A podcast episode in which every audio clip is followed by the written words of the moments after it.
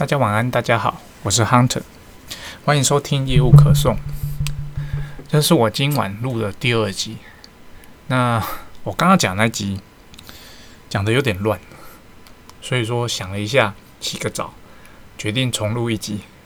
现在的市场会不会是未来贸易的新常态？就是这个是一个算蛮大的主题，以及说假设现况。会变成未来的新常态。那我们在现在，我们应该做哪些事情来应对这个新的未来？我们是傻傻的等待吗？等待它回复到一年以前的旧观吗？还是说我们应该做哪些准备，然后去勇于面对这个未来呢？虽然说这个主题听起来很不错，可是我觉得我讲的有点。没有系统，我怕大家听了下去会有点乱，所以我决定先 hold 着哦。改天如果觉得嗯想想说放出来给大家笑一笑的话，再把它当成特辑放出来给大家听哦。好，那我今天来讲一个新的主题哦。今天呃，业务人员应该不是说今天，昨天呐啊，业务人员做了一个报价，他给客人。然后他问我说：“诶，能不能把标准设备里面的某些元件拆掉，然后我把价给客价格扣给客人？”我问他说：“你为什么要这样子做？”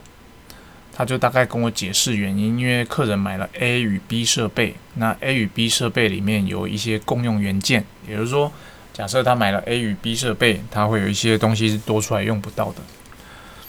然后我问他：“你？”客人知道 A 与 B 设备会有共用文件、共用的元件吗？他说客人应该不知道。我说那你为什么要要扣这个钱给客人？他说因为他跟客客人报价之后，客人有问他说：“诶，你的底价大概在哪边？”他跟客人讲说大概十 percent 左右吧。好，那他回来之后底价差不多就是十 percent 上下。他觉得如果他这样子报价给客人。客人一定会觉得他回来没有争取价格哦，所以说他为了想要增进成交的机会，他想说把这个呃重复的部分给他扣掉。我想了一下，我就跟他讲说：“好啊，你就照你想的去做。”哦，那他今天回头来找我说：“哎，有啊，客人说，嗯。”就是客人再再找再次找他议价了，就是说，诶，那个价格有一点感觉，那你能不能再多给一点折扣？就是把那个原本报价的尾数给去掉呢？我直接问他说：“那你昨天报价的时候，你有没有留一点空间？”他跟我讲没有，他全部都折给客人了。嗯，我跟他讲一个现实，我就跟他讲，其实老实讲，我认为就算你昨天不给折扣，他也会买。以及你现在他跟要求你把尾数的金额扣掉的这件事情，就算你不给他，我也认为他会买。好，那在这种情况下，你如果要折给他，其实那就只是一种呃感受的问题哦。台湾人讲的 “kimoji” 的问题啦，感受的问题。那我要想一下，因为这个折掉之后，其实它是低于公司。给我们业务部的呃底价的，我想了一下，我在想什么呢？因为我身为主管，我一定是要支持业务的嘛。对我是想办法说要怎么样让公司接受这笔订单，然后业务它可以成功的取得订单。然后我想了一下，因为虽然说价差不大，但老实讲就是。哎，近期的生产成本高了，老板对这块非常的重视，他会检视每一笔订单，说你为什么要给折扣？你给的折扣会太多了，什么什么的，他不会，他不会看说，哎，你可能其他笔订单多赚了很多钱，他只会看这笔订单，哎，你卖的比较低价哦，所以就变成我要想出一个方式，让公司可以接受，说啊，为什么这笔订单我要低于呃底价去卖啊？最后我跟业务讲，哈，你就卖吧。既然他都开这个价格了，那这个价格 OK 啦。但是你必须开一个条件给他。我跟他讲，你可以，其实你已经跟他讲说你的报价是底价，他现在跟你议价就是折那些尾数哦，几万块。那这个钱当然对于一个整体订单来讲没有很大，但老实讲，这个就是在测试我们公司的原则到底站不站得住。那如果你今天认为啊，这是 Kimoji 的问题，你想要折给他也 OK，但我建议你要开一个条件给他，比如说，好，我同意折这个呃尾数折掉，然后我们促成这笔订单，但是呢，相对的你要付出一点代价哦。我请他付出的代价什么呢？我说。这个设备交到你那边去之后，你要同意我到你现场去拍摄设备在运作的影片三支哦。业务跟我讲说：“诶，这不用问啊，他一定会同意的。”我说：“不论他会不会同意，你就是要问，为什么呢？这就是所谓的原则问题。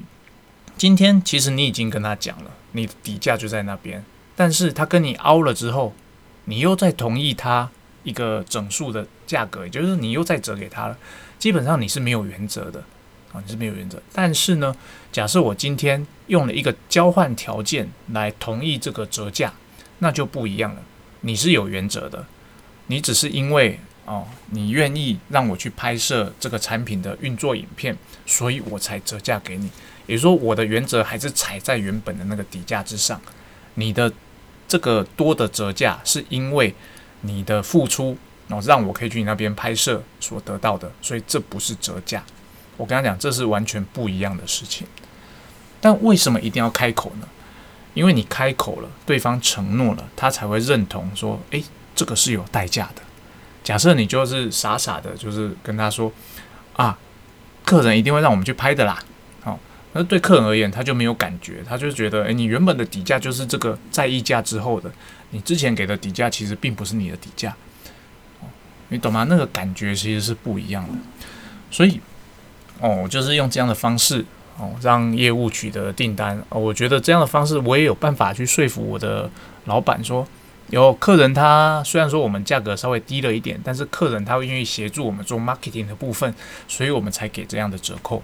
哦其实这就是一种我们身为主管，有时候介于中间，我们要找的就是所谓的两方都能够下台阶的方式。我们一方面要帮助我们的业务同仁取得订单，一方面又要说服公司接受可能不是他理想的价格。这个时候，主管的呃位置就很重要。假设今天我们身为主管，只是放任我们的业务说：“诶，你自己去决定，你自己去说服老板。”或者说，诶，你怎么签这个价格回来？我不是跟你说底价多少吗？这种情况下，久而久之啊，业务就不会找你讨论了，而且很容易，业务他以后就自己做决定了，然后等他培养出实力之后，他就跑了，因为他我们没有帮助他，他也没有理由要帮助我们。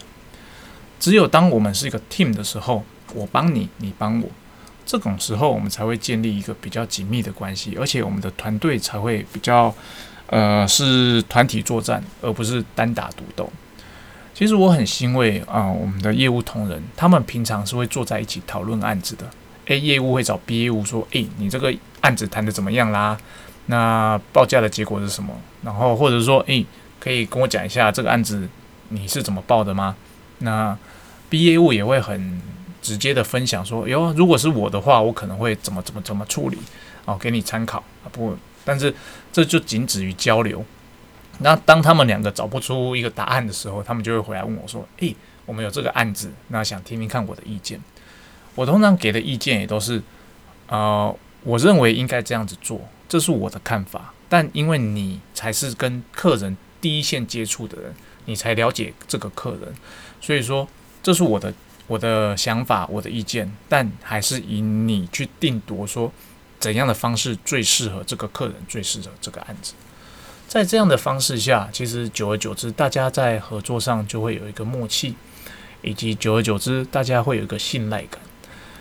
就是当我说 yes 的时候，它就是 yes；当我说 no 的时候，那个案子可能真的就是 no。哦，不需要再去觉得说，诶，我老板或者我主管这边就是要挡我的订单啦，不是，哦，因为我很开放的跟你讲说为什么不行，以及我们平常在讨论的时候就是用这种开放的态度，所以当我说不行的时候，我会跟他解释说为什么这个案子我们不能接，或者说为什么这个价格我认为不可以，哦在这种情况下，他们也都能够接受，他们就不会去质疑我说：“诶，明明才差可能十万二十万而已，为什么不接呢？啊，整个订单那么大。”这个是有些时候就是我明知道哦，我没办法说服老板接受这个价格，我又不能跟你很直白的跟你说，这种时候 我只能就是用迂回的方式跟你讲说，不行啊，什么什么原因，就是这个案子我们接回来之后啊，嗯，可能会有问题啊什么的。这种情况，我是认为身为业务主管，我们应该要有的，呃，不能承担了，业务主管应该要有的承担。另外，再分享一个案例。这两天同时有两间代理商找上我，跟我说：“我有急单，拜托你帮我瞧一下交期。”然后，因为我最近比较忙，所以我当我发现其中一封信的时候，那我也看到那个代理商的业务传讯息给我，这时候我就诶，嗯，好啊，我帮你瞧。我就回了，我帮他瞧，然后我才发现说，诶，业务助理已经回了，啊，他回说，诶，不好意思啊，真的不行啊，我们最快就只能五到六个星期交货。我说，嗯，我认为应该可以耶，对你这个是有跟生管确认过吗？那他说有啊，就生管说现场那边可能有产品线在执行啊，我们现在产线是满的啊，所以说他怎么样都瞧不出来了。这种时候呢，我们该怎么办呢？我能做的事情，我就是先去了解现场，说好，我先去看一看有没有可能去瞧。因为当我们的设备标准机卖比较多的时候，其实有些有些客人我们是报标准交期嘛，有些客人我们报的交期是比较长的，那有些客人是很急的。那刚好这次我知道有客人的交期是比较长的，而且刚好他要的 model。就是这个代理商要的，于是我就去现现场去看一下那个设备组装到什么程度了，还有没有机会把它从线上给它拉下来。我去看了之后发现，诶，我得到的讯息跟业务助理给我的讯息不一样。业务助理给我讯息是，生管跟他说，那个设备已经组装到百分之五十的程度了，是没有办法拉下来重做的。但是我上上去实际看产线，我发现没有啊。它组装程度差不多百分之二十五左右，它是有机会去做呃那个产线的调配的。我就下来就跟呃业务助理讲说：“诶，你有去了解吗？”